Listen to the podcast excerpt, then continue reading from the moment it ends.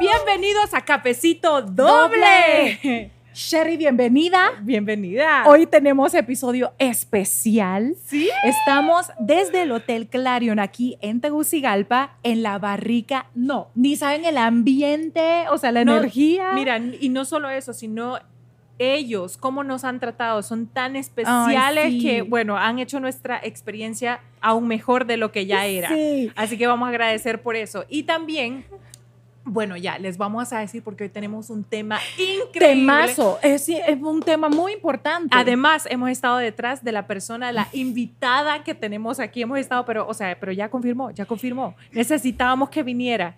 Así que hoy vamos a hablar de algo sumamente importante porque nos pasa mucho. Sí. Y es el burnout.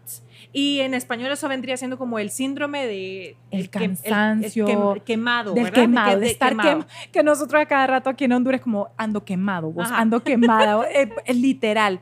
Eso es, eso sí es muy real, existe y tenemos una persona que el corazón creo que se me va a salir de emoción.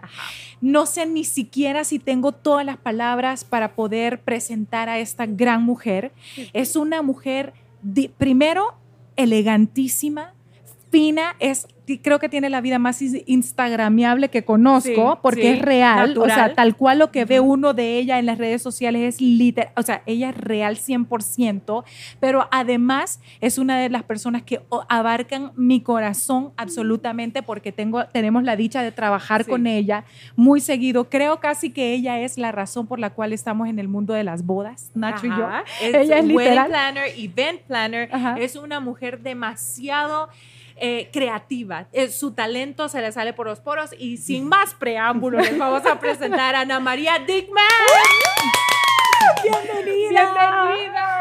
¿Cómo te amamos? Ana, Anama, ¿cómo estás? Después de esa introducción estoy llena de, no sé ni qué decirlo, de emoción y agradecimiento con ustedes. No, nosotras estamos por invitarme y con pena de que no había podido venir. A verdad, Ay, te estamos gracias. exponiendo. Sí. Te expusimos Sí, sí, pero lo merezco.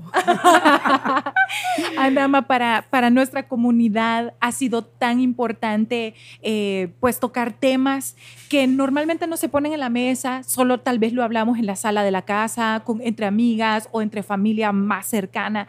Y son temas que creo que le han ayudado tanto a, a muchísimas mujeres. No tenés idea de la cantidad de mensajes tan lindos que recibimos. Y el tema de hoy, creo que sos una persona muy eh, adecuada para hablar de eso, porque también, obviamente, tu trabajo, a lo que te dedicas, requiere tanto de vos, de tu energía, que creo que has pasado también por estar así, totalmente quemada. Burnt out completamente. Pero para empezar y dar introducción a esto, queremos conocerte un poquito. Queremos saber de vos desde un principio, desde que estabas chiquita, ¿cómo, cómo se te introduce para vos este mundo al que te dedicas? O sea, tu talento y eh, tu pasión. Gracias, pues gracias. Sí, la verdad es que desde pequeña veía a mi mamá. Ella fue mi mayor inspiración.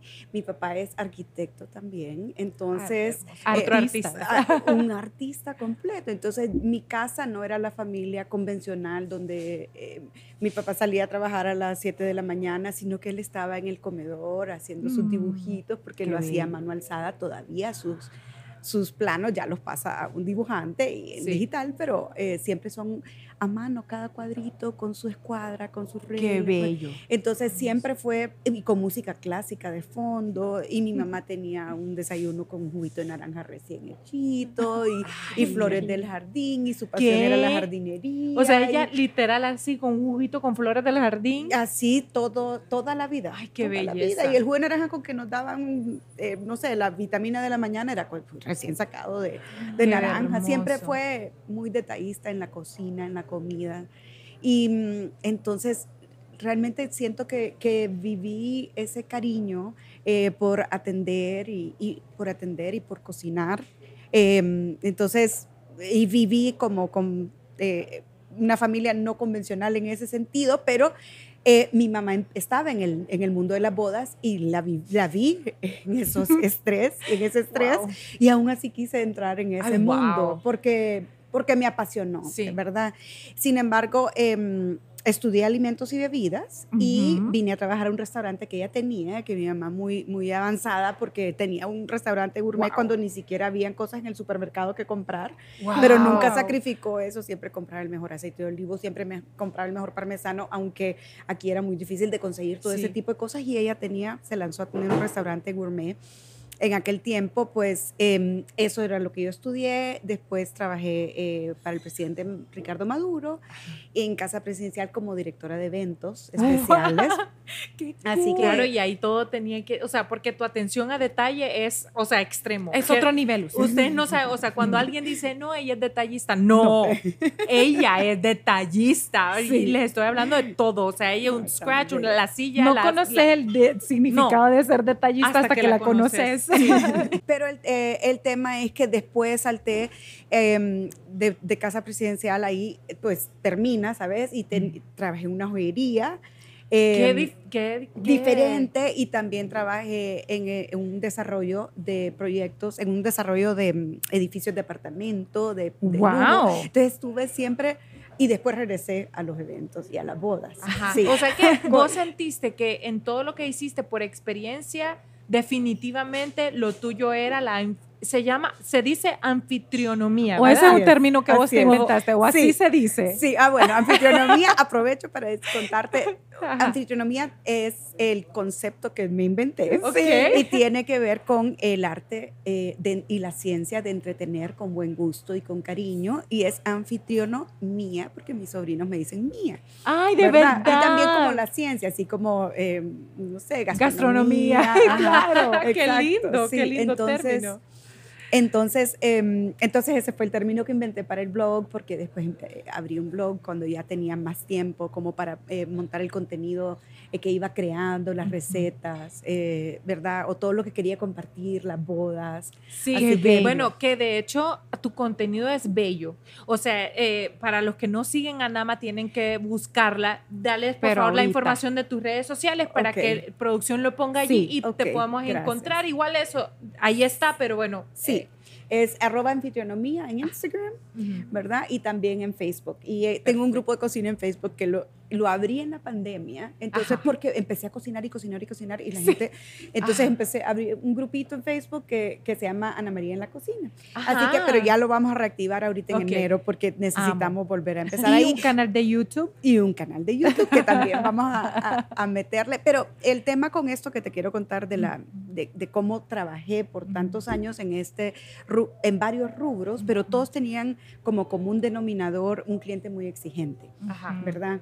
Entonces, eh, lo mío también tenía que ver con servicio al cliente. Imagínate esta, gente comprando eh, apartamentos de lujo en una ciudad eh, como Tegucigalpa, ¿verdad? Sí. Como hay mucha incertidumbre, no es Miami, no es Panamá. Sí. Entonces, em, pues el, el- el nivel de cliente era muy igual la joyería, imagínate Ajá. alguien comprando diamantes, y tú- ¿verdad? Sí. Entonces siempre tuve como, como esa, mm, ese encuentro con clientes de, de un nivel de exigencia muy alto, ¿verdad? y a Entonces, vos te gustaba Sí. eso, ¿verdad? O sea, porque yo siento que hay Sí. personas que trabajan muy bien bajo presión.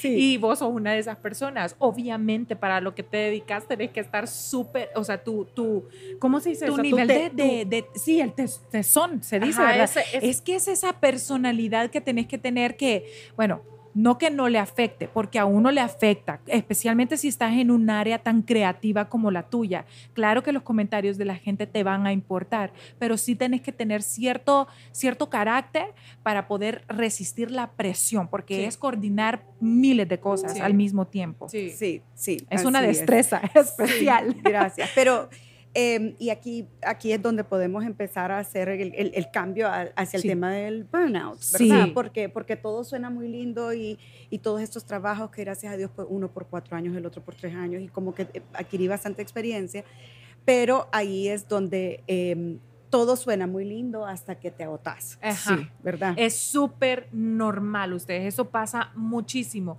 pero por eso vamos a hablar de este tema. Creo que es importante porque muchos perdemos, vamos a decir, dejamos... eh, dejamos lo que estamos haciendo, lo que sea, aunque nos guste, pero nos quemamos, o sea, estamos burnt out literal y mejor lo dejamos. Queremos cambiar y tal vez es nuestra pasión, pero ¿cómo hacemos?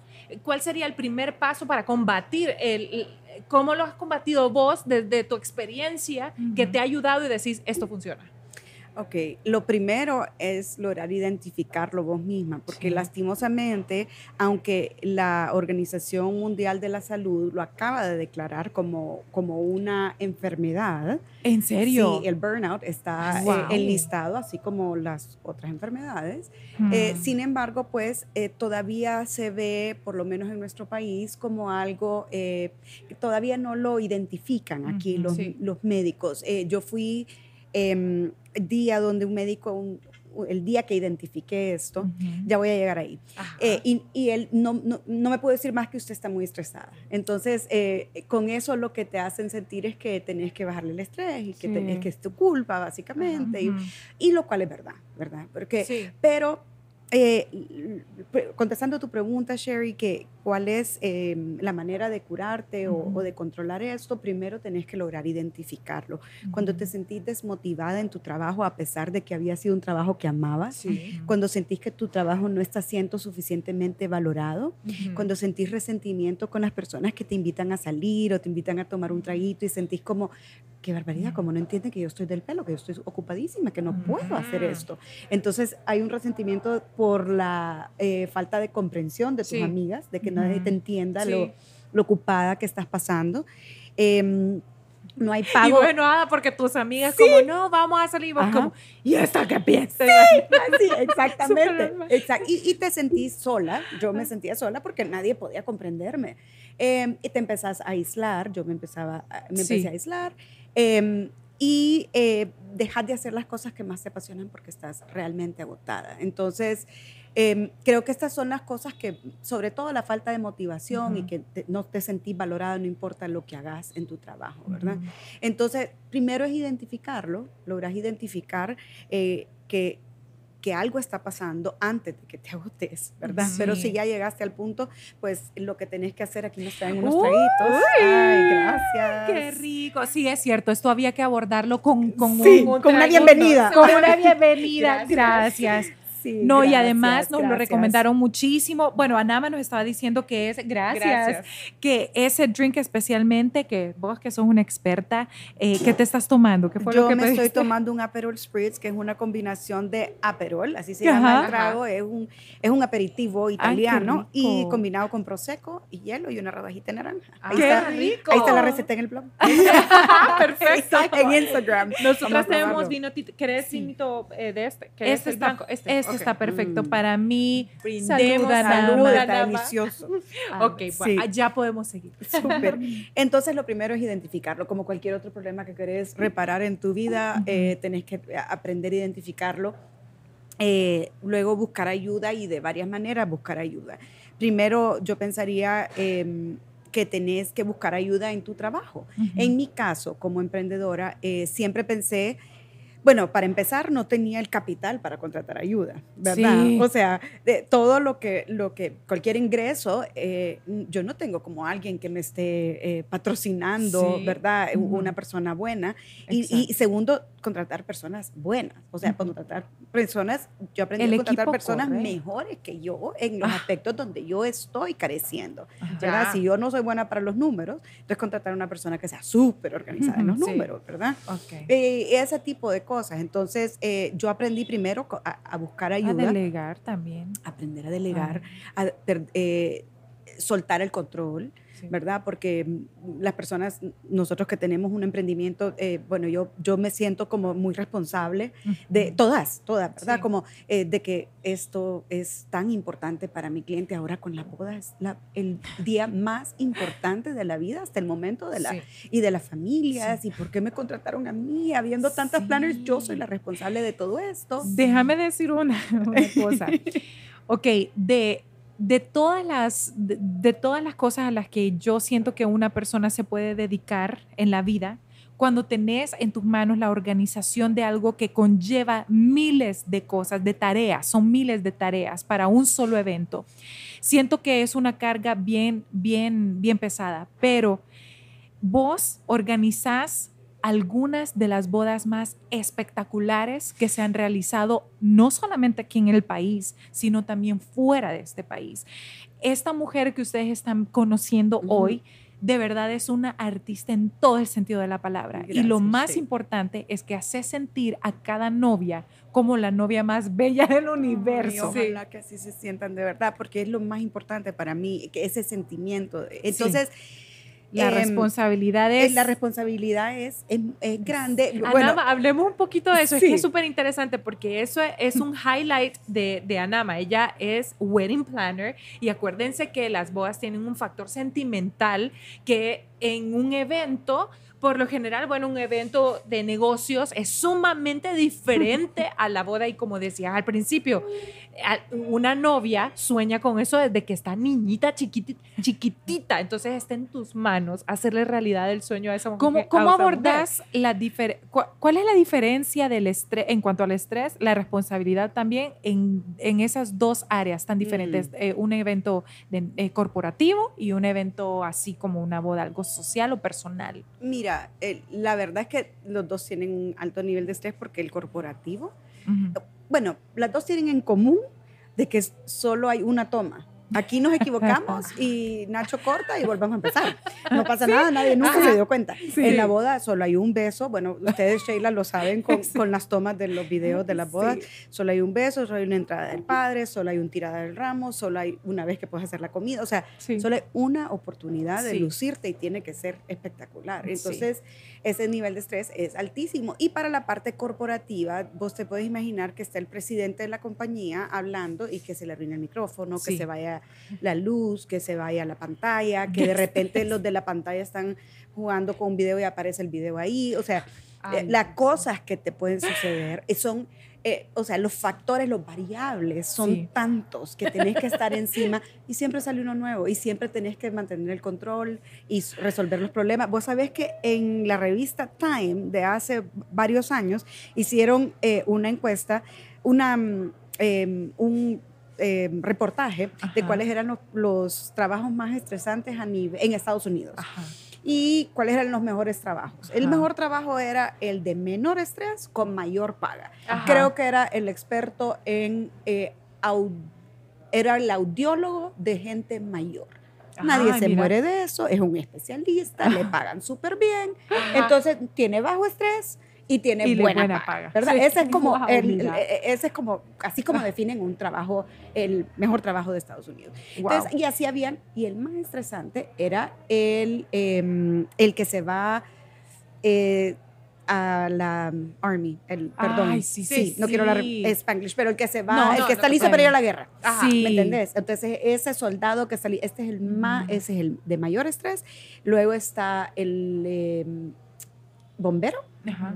Luego está el policía y el cuarto está el organizador de eventos. Ay, Así no. te lo pongo. Cuarto, abajo del, pol- del policía, ¿verdad? O sea, porque es el más, es uno de los cinco trabajos más estresantes en Estados Unidos. O sea, demasiada responsabilidad. ¿Qué eh, nivel de estrés? Te y quiero preguntar algo, ajá. no sé si puedes compartir con Claro, nosotras el claro. momento más estresante en una de tus bodas, de las bodas que has organizado, o uno de los momentos más estresantes. Te puedo, te puedo hacer un libro. de- que, que no puede, o Te sea, es que esto- si no hay adrenalina no sirve. Sí. Contanos. No, mira, yo re- todavía recuerdo me- varios, Ajá. varios, pero te voy a contar. Una vez eh, estábamos, para hacerlo corto, porque sé que tenemos corto tiempo, eh, llegué y no estaba el DJ. Y cuando me dice la novia, ¿y el DJ? Pues estaba alguien más, estaba Ajá. su sustituto, pero no era él, que es Ajá, icónico. sí. Entonces, eh, yo no voy a bailar hasta que no esté el DJ. O sea, solo era de poner la canción, el DJ Claro. tenía, bueno, pero había, se había comprometido con dos planners en la misma noche. Ay. Y entonces lo empiezo a llamar. Yo sabía que había otra boda. Yo me imaginé esto. Ajá. Sabía que había otra boda el mismo día. Le escribo a una amiga que estaba en esa boda porque le hablé 14 veces y no me contestó. y al, al DJ y, me, y le digo, Ari, ¿puedes tomarle foto al DJ que esté en esa boda, por favor? Ella estaba en esa boda, en la otra Ajá. boda. Y toma la foto y era. Era él. Era él.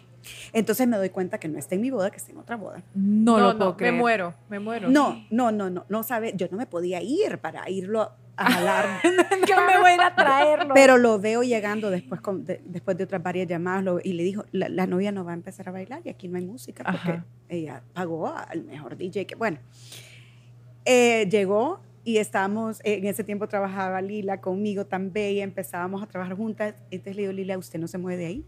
Porque me contaron que se iba a regresar al carnaval de la otra boda.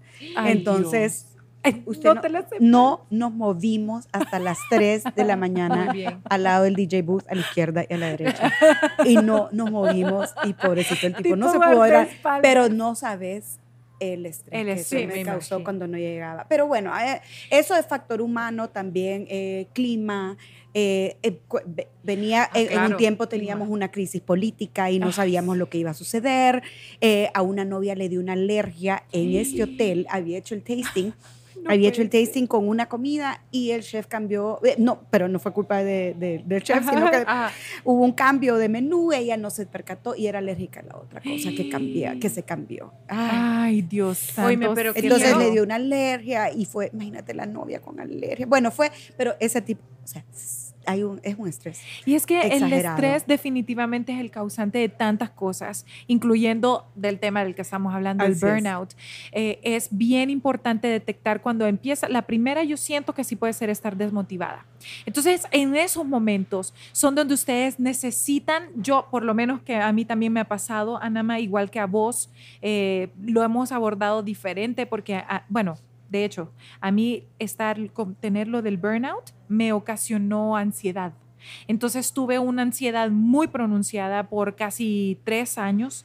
Eh, me la traté poco a poco, sin doctores. Yo sola empecé a investigar al respecto y yo he hablado en, el, en nuestro podcast, he hablado varias veces de eso. Tuvimos un episodio especial de eso, donde conté mi, mi historia. Por si quieren verla, está, está aquí en el canal.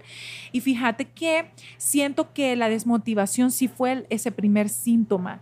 Eh, yo creo que lo más importante para mí fue de todo. O sea, sí ser radical en separar mi vida eh, laboral en ese momento de todo lo que dejé todo lo que estaba haciendo y me fui de viaje y traté de no tener absolutamente nada de contacto con una computadora o con algo de lo que yo estaba trabajando en ese momento. Empecé a comer bien y a dormir bien, que fueron los causantes principales de ese burnout que tuve. Eh, cuando vos te pasó la primera vez que te sentiste así desmotivada, que me dijiste que fuiste a un, a un doctor y te dijeron que era puro estrés. Ah, no, estrés. Eh, estrés. estrés. te. ¿cómo pudiste detectar que era este otro concepto, el burnout? Ok. Primero, eh, estaba sucediendo todo esto y yo llegué a, a donde mi papá, que es como, él, bueno, aparte de que diseñaba, eh, obviamente tuvo mucha influencia en mí, en las noches hacía yoga y en las noches hacía una hora de meditación también. O sea, Mm. toda la vida estuve influenciada por él y siempre me decía, tenés que hacer meditación trascendental. O sea, y mi abuela hacía yoga, a sus 80 años todavía hacía yoga. Empezó tarde y aún así, y eso le cambió muchísimo su estado de ánimo. Siempre, siempre fue bella, pero todavía más. Em, entonces, y voy donde mi papá con estos temas y le digo, papá, estoy agotada, estoy agotada, no puedo más. Y según yo, porque soy la chiquita, me iba a decir, sí, hija, ya, es hora de retirarte. No, ¿sabes qué me dijo? Qué contrata gente, contrata gente buena, contrata más personas y seguí adelante, porque cuando tengas mi edad vas a descansar.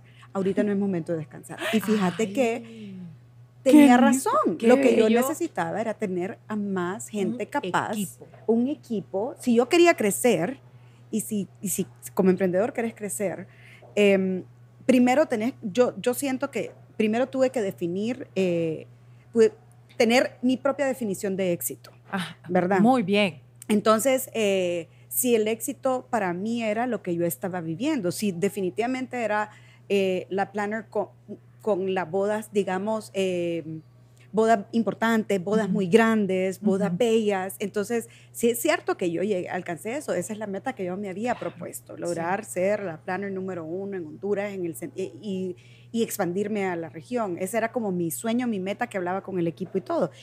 Pero a costilla de qué? Eso no lo había considerado. A costillas de no ver a mi familia, a costillas de no ver a mis amigas. Yo era la, la que siempre estaba, la que era muy importante para ir a cosas porque estaba siempre súper ocupada, súper, o muy cansada. En la noche llegaba, lo último que quería era salir a un evento social. Arreglarte para salir. Olvídate, ¿no? Y aparte resentida porque me habían invitado, pero em, porque no entendían, no comprendían lo que... Y después resentida porque como nunca vas, ya entonces ya, ya, no me invitan, ya no me toman en cuenta.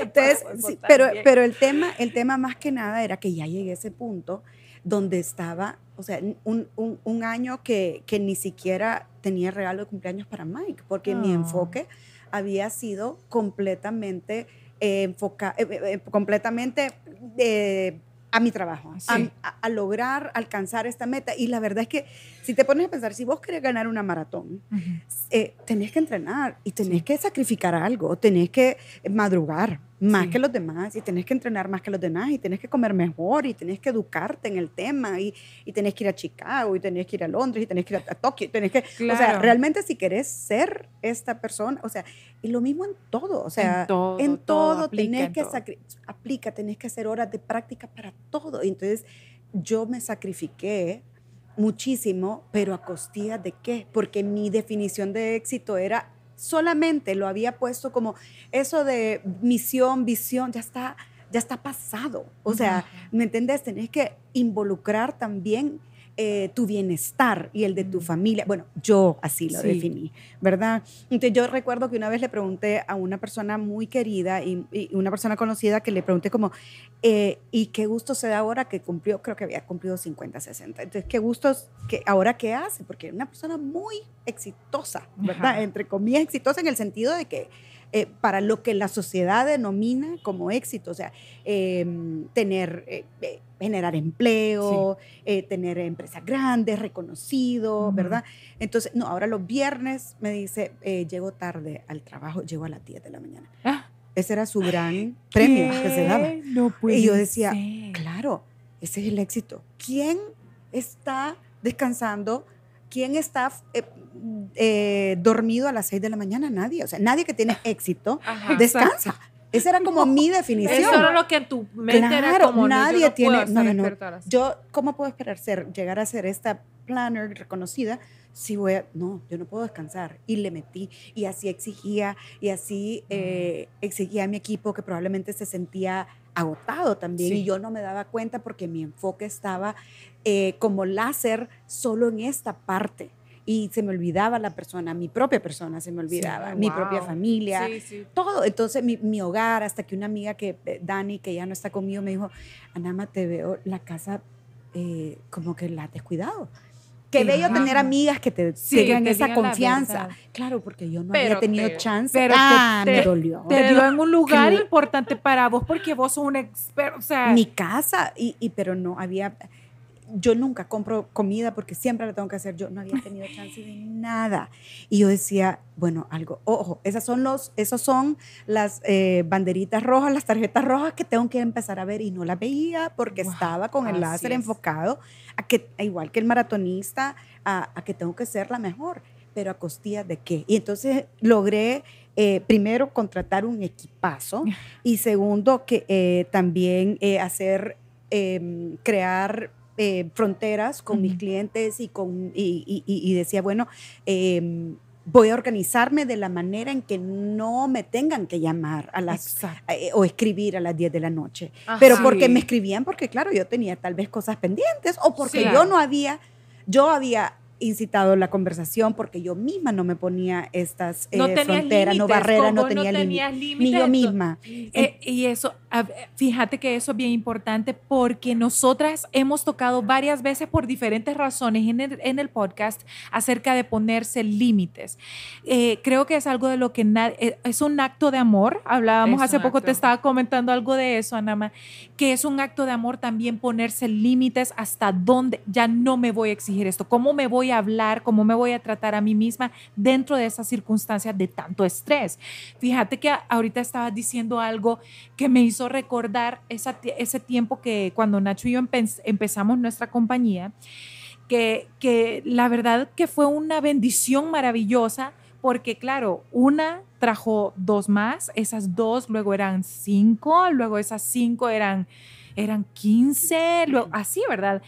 Pero llegó un momento en donde yo recuerdo que yo no comía en todo el día, por decirte algo. O sea, varias, que pasaba tal vez una o dos semanas y todos los días me despertaba muy temprano por la mañana, eran las 7 de la noche y yo no había desayunado, no, ni siquiera. Entonces decía, lo que vos te estás preguntando. Decía como, pero, o sea, yo sí tenía esta meta. Nacho y yo sí teníamos ese objetivo de, de poder hacer más y, y, darnos a conocer así, pero esa misma pregunta, ¿a, a, a cuesta de qué? Entonces, les pregunto a ustedes en casa que nos están viendo en este momento, ¿cuánto están dispuestos a sacrificar y qué van a determinar ustedes como el éxito, como dice Anama? Son preguntas, sean curiosos, pregúntense ustedes mismos hasta dónde y qué tanto. Y lo de tener un equipo, Anama, es número uno, es lo más importante para mí cuando una persona quiera crecer hacer lo que vos hiciste, empezar un gran equipo. Y, y es, eh, requiere bastante em, valentía, ¿verdad? Porque yo sí, yo, cuando yo estaba en estas otras empresas, yo necesitaba un asistente y yo no lo pagaba. Ah, ¿Me entendés? yo necesitaba, yo, claro, yo, yo, yo, contrataba el equipazo de ventas en esta joyería y tenía súper gente buena, pero yo no la pagaba. Entonces yo entrevistaba feliz y escogía la mejor, pero ya ahorita era pensar, eh, bueno, este dinero antes era mío, eh, antes era para mis gustos y ahora es para alguien más y es catorceavo y aguinaldo que, que se paga eso y que eh, beneficios y entonces todo eso en la mañana yo digo, ¿a qué hora se me ocurrió? Porque también yo voy creando un equipo pensando en la persona o en la empresa que quiero llegar a tener, no en la que soy hoy, ¿me entendés? Sino que mi equipo eh, de ensueño, o sea, mi dream team, ¿verdad? o sea, ese es el que me va a llevar, juntas vamos a llegar. Entonces, em, ese es un tema muy importante en cuanto al equipo. Y luego quiero retroceder porque no he terminado de llegar cuando, cuando me, que me preguntaste cuando me dio el burnout. Ah, eso a preguntarte cuando te dio el burnout, ¿cómo vos eh, eh, enfrentaste eso? Bueno, pues estaba teniendo un evento por semana en las 52 eh, semanas del año. ¿Te imaginas cuántos eventos eran? Eh, o sea, a veces, no siempre, pero en promedio ponete que, probablemente un evento por semana. Me acuerdo un mes que tuvimos nueve eventos, o sea, como en una cosa por aquí, otro en San Pedro, otro en Ratán, otro teníamos que volver a San Pedro, otra chiquita acá, o sea, éramos como hormigas, era, eh, y todas de gente súper querida, súper importante, toda, vos, yo, vos tenés que entender que el, el el tema de que, bueno, están aperturando una tienda, entonces hay que ir a la ignorancia, es la tienda de esa persona. O sea, es su única tienda que ha abierto. Entonces, es súper importante. No es para mí como, está viendo una tiendita y son 30 personas. No, es su inversión, su sueño. Eh, esta boda chiquita, pero es su boda, es su única boda que ha tenido y que va a tener. Eh, es, y siempre es como, ah, pero es la mayor, es la primera boda de la familia. Ay, es la menor, es la última que van a tener, es la última forma, la última vez que tienen para lucirse. Eh, ¿Verdad?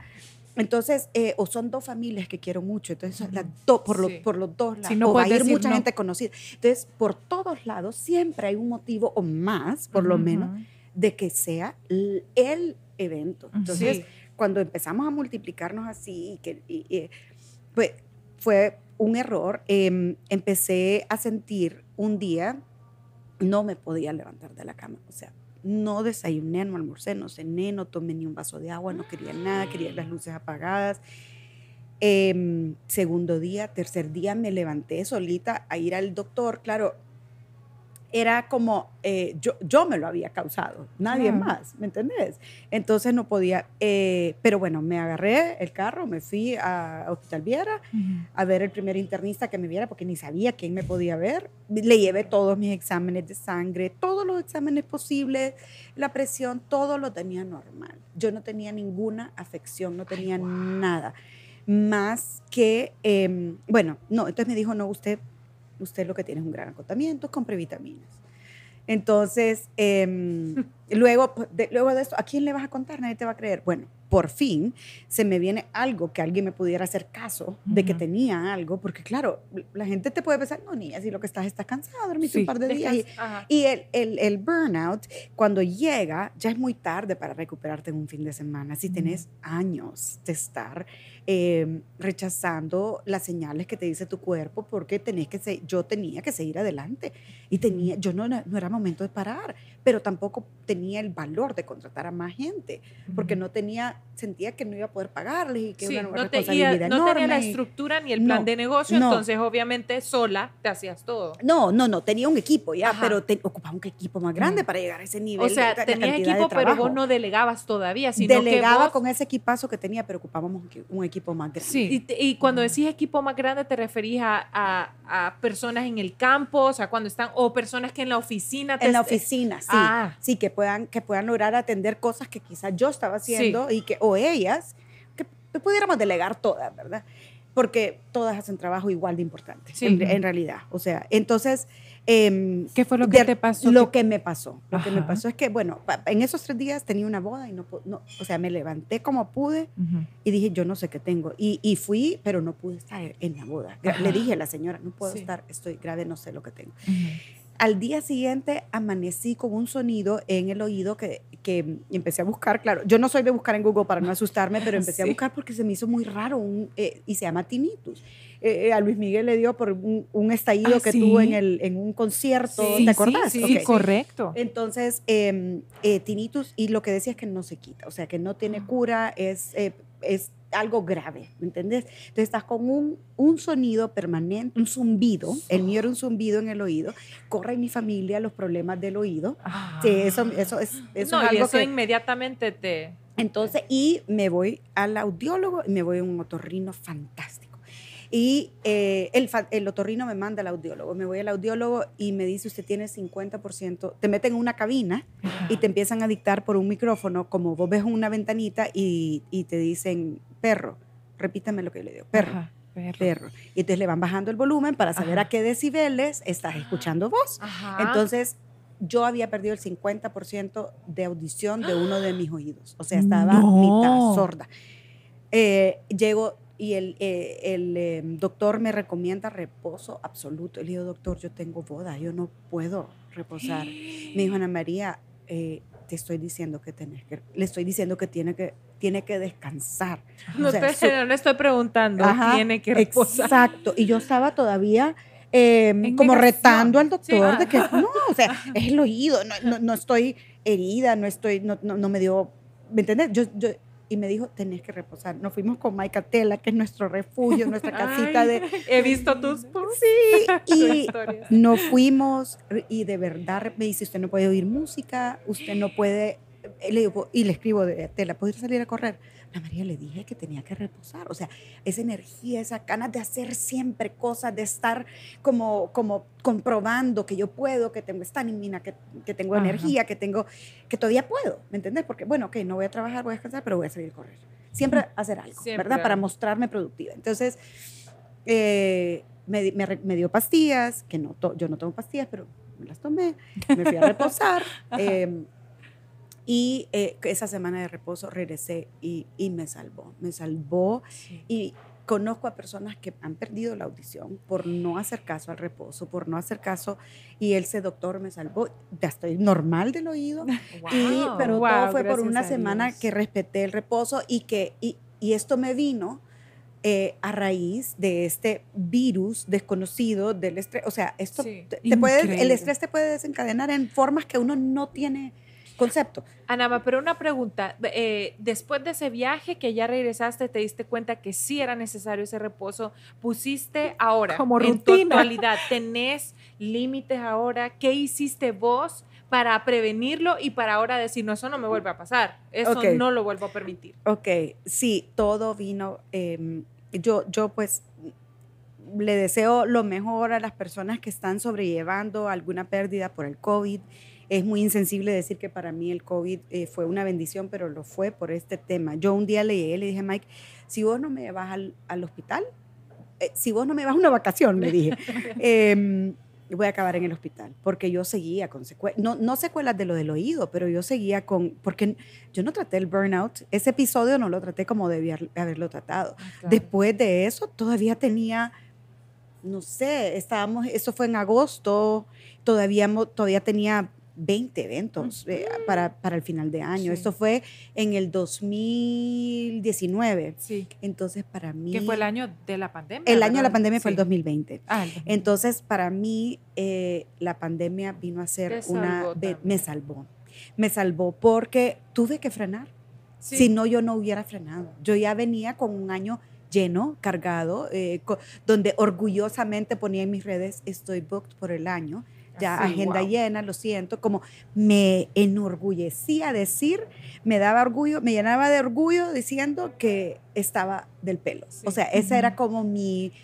Eh, mi triunfo, mi, mi, trofeo, ¿me entendés? y es que sí es sí es, eh, eh, es una señal de éxito y la verdad es que muy merecido por todo el trabajo que venís haciendo por años. O sea, eso no se gana de la noche a la mañana, eso ganarse el, eh, ¿cómo se dice? La confianza de las personas porque te entregan las manos algo importante sentimentalmente para ellos, entonces no es fácil. Entonces sí era esa bandera de éxito, pero al mismo tiempo estás diciendo, ok, estoy ahogada hasta el pelo y la pandemia llega y entonces la pausa. ¿Y después de la pandemia?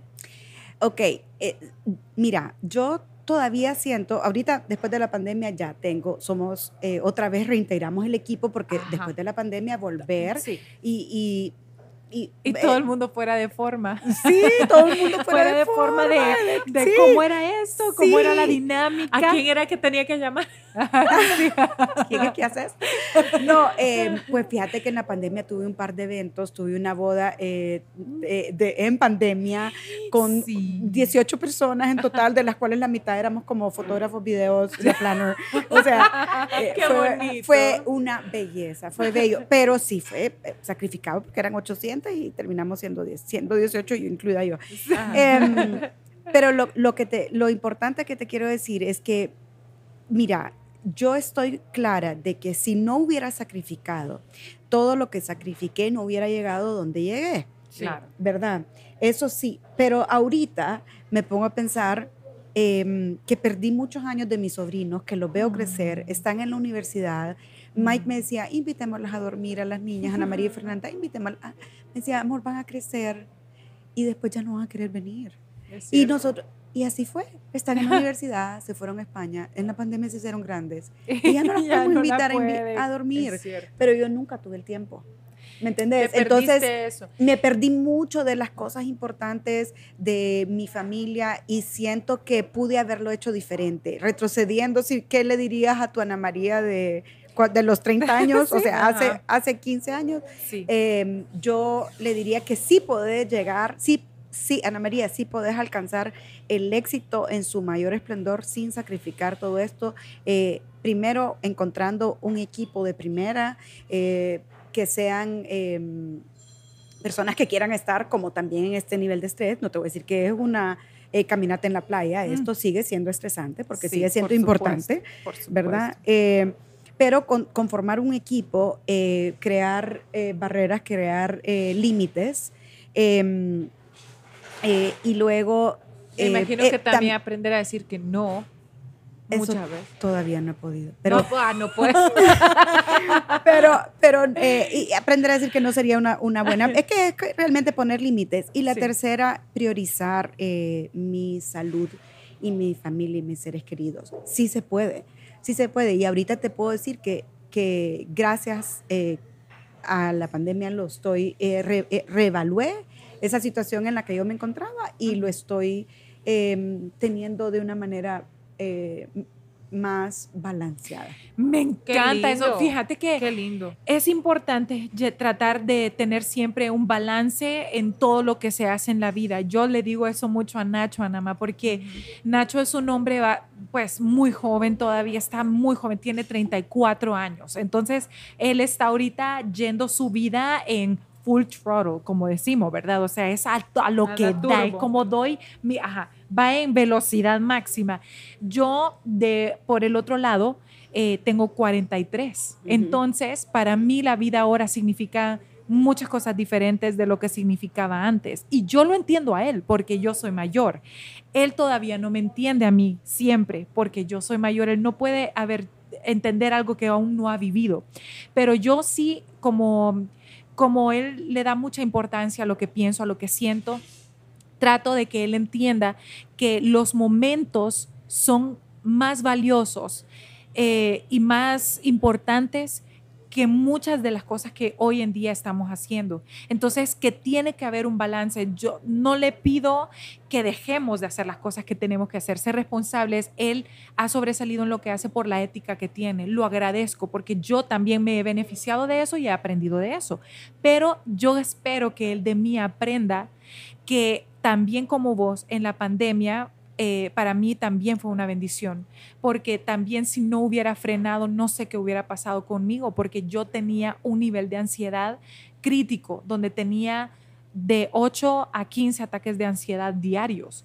Y yo me acuerdo que en una boda eh, que, que, me tocó ir a mí, porque tenemos a veces nos tenemos que dividir los teams, y yo me acuerdo habértelo comentado a vos, y vos me dijiste, Sheila, no necesariamente te entiendo por la ansiedad, pero te entiendo lo que estás sintiendo, porque estábamos las dos refritas. Y pregunto mucho, no sé, yo me preguntaba por qué me pasa Así no es la cuestión, es para qué me estaba pasando, porque tenía muchas cosas que aprender. Y estamos en ese constante aprender, no, no se castiguen por equivocarse, no se castiguen por esa situación. Bueno, ojo también que hay burnouts que te hacen eh, parar del todo. Y cuando paras del todo y por mucho tiempo tampoco es bueno, porque, por ejemplo, en, en, en mi caso, llevábamos desde mis seis años hasta mis 33 años cantando. O sea, a eso nos dedicábamos, eso era toda, esa fue mi vida, toda mi vida. Entonces llegó un momento en donde, ok, sacas música y otra es música, estuvimos de gira sin parar dos años con Sheila, toda mi vida se se resumía a eso. Entonces, de tanto hacerlo, yo también sentí que estaba en un momento donde que ya no sabía porque Honduras no tiene mucha industria. Entonces, alcanzás lo más que puedes hacer bien rápido, porque pues no hay más que hacer allí, no tenemos como decir... Eh, eh, industria de conciertos nacionales, son internacionales. Un concierto nacional posiblemente ni se llena aunque lo ponga gratis, o sea, así es nuestra cultura. Entonces, eh, llegó un momento en que me voy de vacaciones, un novio terminó conmigo y yo con mi corazón roto y de la dramática que yo soy, me fui de viaje y cuando llegué a Miami me quedé a estudiar y no era mi plan, o sea, sino una amiga me habló de, de, de eso y entonces, bueno, total que paré o sea, paró la música, me quedé allá y sin darme cuenta, los años pasaron. mi carrera duró tres años. Me gradué y después me mudé a México, pero ya todo el, el reactivar, que es cierto que me vino bien el, descanso, pero el reactivarlo se convirtió no solo en tres años, sino después cinco, después y van siete. Entonces, ¿cómo podemos saber cuándo parar, pero no quedar inactivos. y, decir, o sea, ¿cuándo, ¿cómo sabemos cuándo es el momento de volver y no sentir que, bueno, ya nos quedamos fuera del negocio? Hay un, hay un dicho que dice, cuando, cuando estás agotado, aprende a descansar, no a renunciar. Ay, qué bonito. Sabio. ¿Verdad? Me pareció tan lindo y eso es... Qué bello, qué, bello. Eso es exactamente lo que yo necesitaba escuchar. O sea, yo quería tirar la toalla. Entonces, eh, lo que necesitaba, como dice otro dicho o meme por ahí, ah, por ahí es tirar la toalla, pero en la arena, descansarte un ratito. Está buenísimo, buenísimo. Tira la toalla, pero, en la arena. Descansar, descansar el tiempo que necesites, pero hey, de nuevo para arriba de nuevo para arriba. Y yo siento que así fue mi despertar, mi, mi regreso ahorita post-COVID. o sea, así, así fue. Y la verdad es que eh, me siento que eh, mis amigas ahí estuvieron, a pesar de que yo les decía que ya no podía, que ya no quería coffee eh, happy hours, ya no podía. ahí estaba mi familia. O sea, eso, eso valorarlo, gracias a Dios, pero yo siento que, y al igual que lo que estás diciendo, tu carrera, eh, tus amigas tampoco te van a esperar siempre. Mm. Si no las alimentas, si siempre las dejas abandonadas. Yo siento que yo así, así me pasó con muchas de mis amigas. que, que después ya, no, ya ni las considerabas parte de tu... Porque ya no están tan cerca. Ellas, perdón, ellas. Ellas probablemente porque ¿qué tanto pueden insistirme? Exacto. ¿Qué tanto me van a insistir? A, mí me pasó ¿Sabes eso qué? también. ¿Sabes qué? No, ya no le voy a llamar todavía no me he pasado con ninguna, gracias a Dios hayan estado, bueno. pero porque tengo amigas buenas. Pero yo a otra estaría como, ¿y esta por qué? ¿Qué piensa Claro. que tan importante se cree? Pero bueno, no, y algunos otros puntos que tenía escritos por acá que no Ajá. quería olvidar para las personas que Sí, están pasando por esto. Em, lo que ya hablé, vos pones, vos pones tu propia definición del éxito, ¿verdad? Em, y, que, y que también lo que hablaba Bosch, eso es lo que quería recordar, que bueno que lo tenía anotado acá, en, el, en cuanto a que comentabas del balance, Ujú. también el balance no es que vas a tener todos los días un balance, No. sino que van a haber temporadas donde, por ejemplo, la gente que tiene hijos, eh, tiene temporadas donde está solo con los hijos y después Ujú. regresan a la carrera, volviendo también a tu Sí. pregunta de cuánto tiempo me va a esperar mi carrera, Ujú. pero, ¿verdad? Pero eh, tus hijos no te van a esperar, tus hijos te necesitan, entonces quizá tenés que dejar, dejar un rato y volver, y ese es el balance, cuatro años de hijos o cuatro años de, de mamá completa, después otros de carrera, después otros de, de dedicarme a mí misma, ese balance también, Exacto. no es que todos los días vas a tener No, un balance, eso es que no, no, existe. entonces, son temporadas. Y, y también no me culpo tanto, tampoco es como que vengo aquí a pumpunearme. O sea, también por ese por esa tenacidad, esa perseverancia, esa,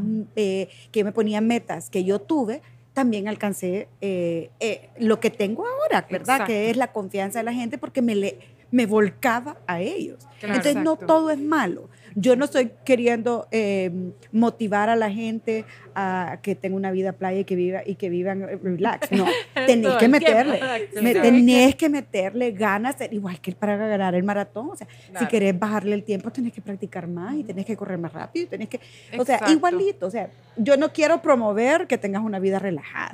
Quiero promover que tengas prioridades. Sí. ¿Me entendés? Y eso es lo que yo he venido ahorita en este último año. Te- Tengo eh, 270 días, cumplí hoy de meditar todos los Ay, qué días. bello. Entonces, Wow. me siento como que eso me ha ayudado muchísimo al tema del burnout, Qué ¿verdad? bello. Anama, y bueno, así como lo de la meditación, que veo que por supuesto es una de las cosas que te ha sacado de eso, decime una o dos cosas más antes de irnos para Sí. que la gente como consejitos, aparte Sí. de la meditación, porque he escuchado mil veces que bueno, Sí. aparte de la meditación, un par de cosas más. Ok, primero buscar ayuda profesional. Si es algo que, si te sentís a ese nivel, no tengas pena de buscar ayuda profesional eh, con un psicólogo, ¿verdad? Sí. Eh, hay una plataforma en línea, yo sé que no podemos mencionar aquí, Sí, pero sí ah, bueno, ok. sí, Hay una plataforma en línea que se llama Opción Yo.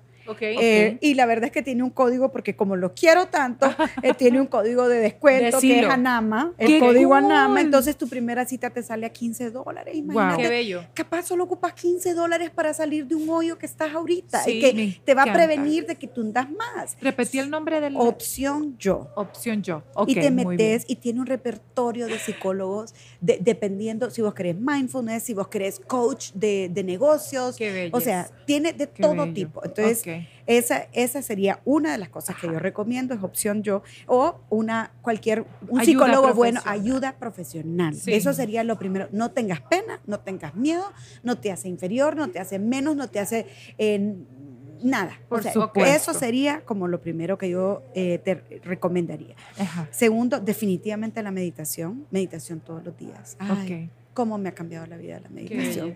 Eh, gracias a Dios tengo un grupo de amigas incondicionales de las que les hablé, que no me mandaron a volar. O sea, un buen grupo de apoyo. Un buen grupo de amigas eh, que te escuchen y que te aterricen. Que- no, no, Sí. Ah, no, no, no, no te vas a tirar en esa cama porque la verdad es que tenés mucho, ¿me entendés? O sea, Claro.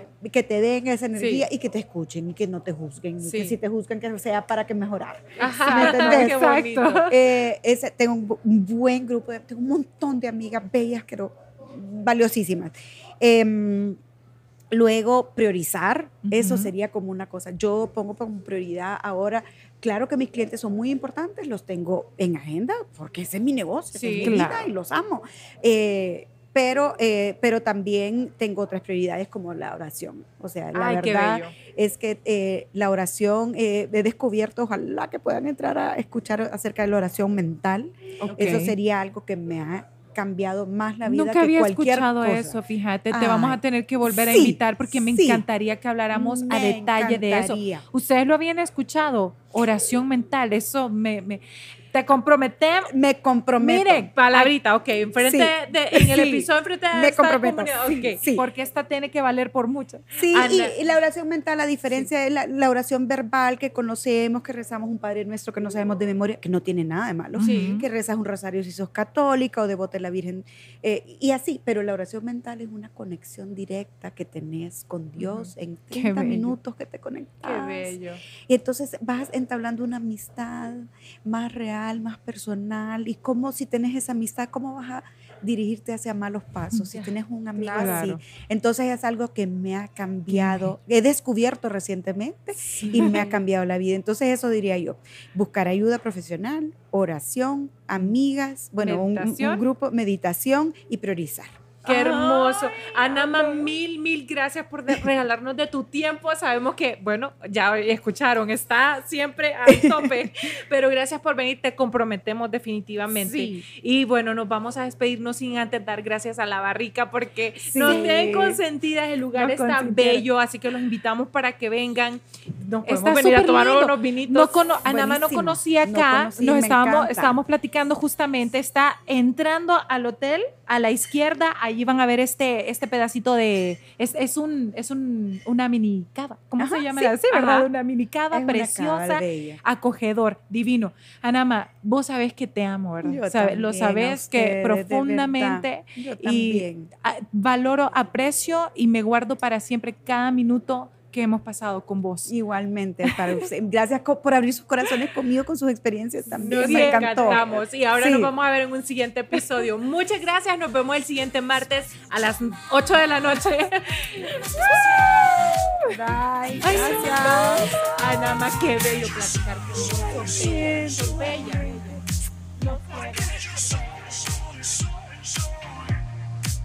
Hoy yo decido amar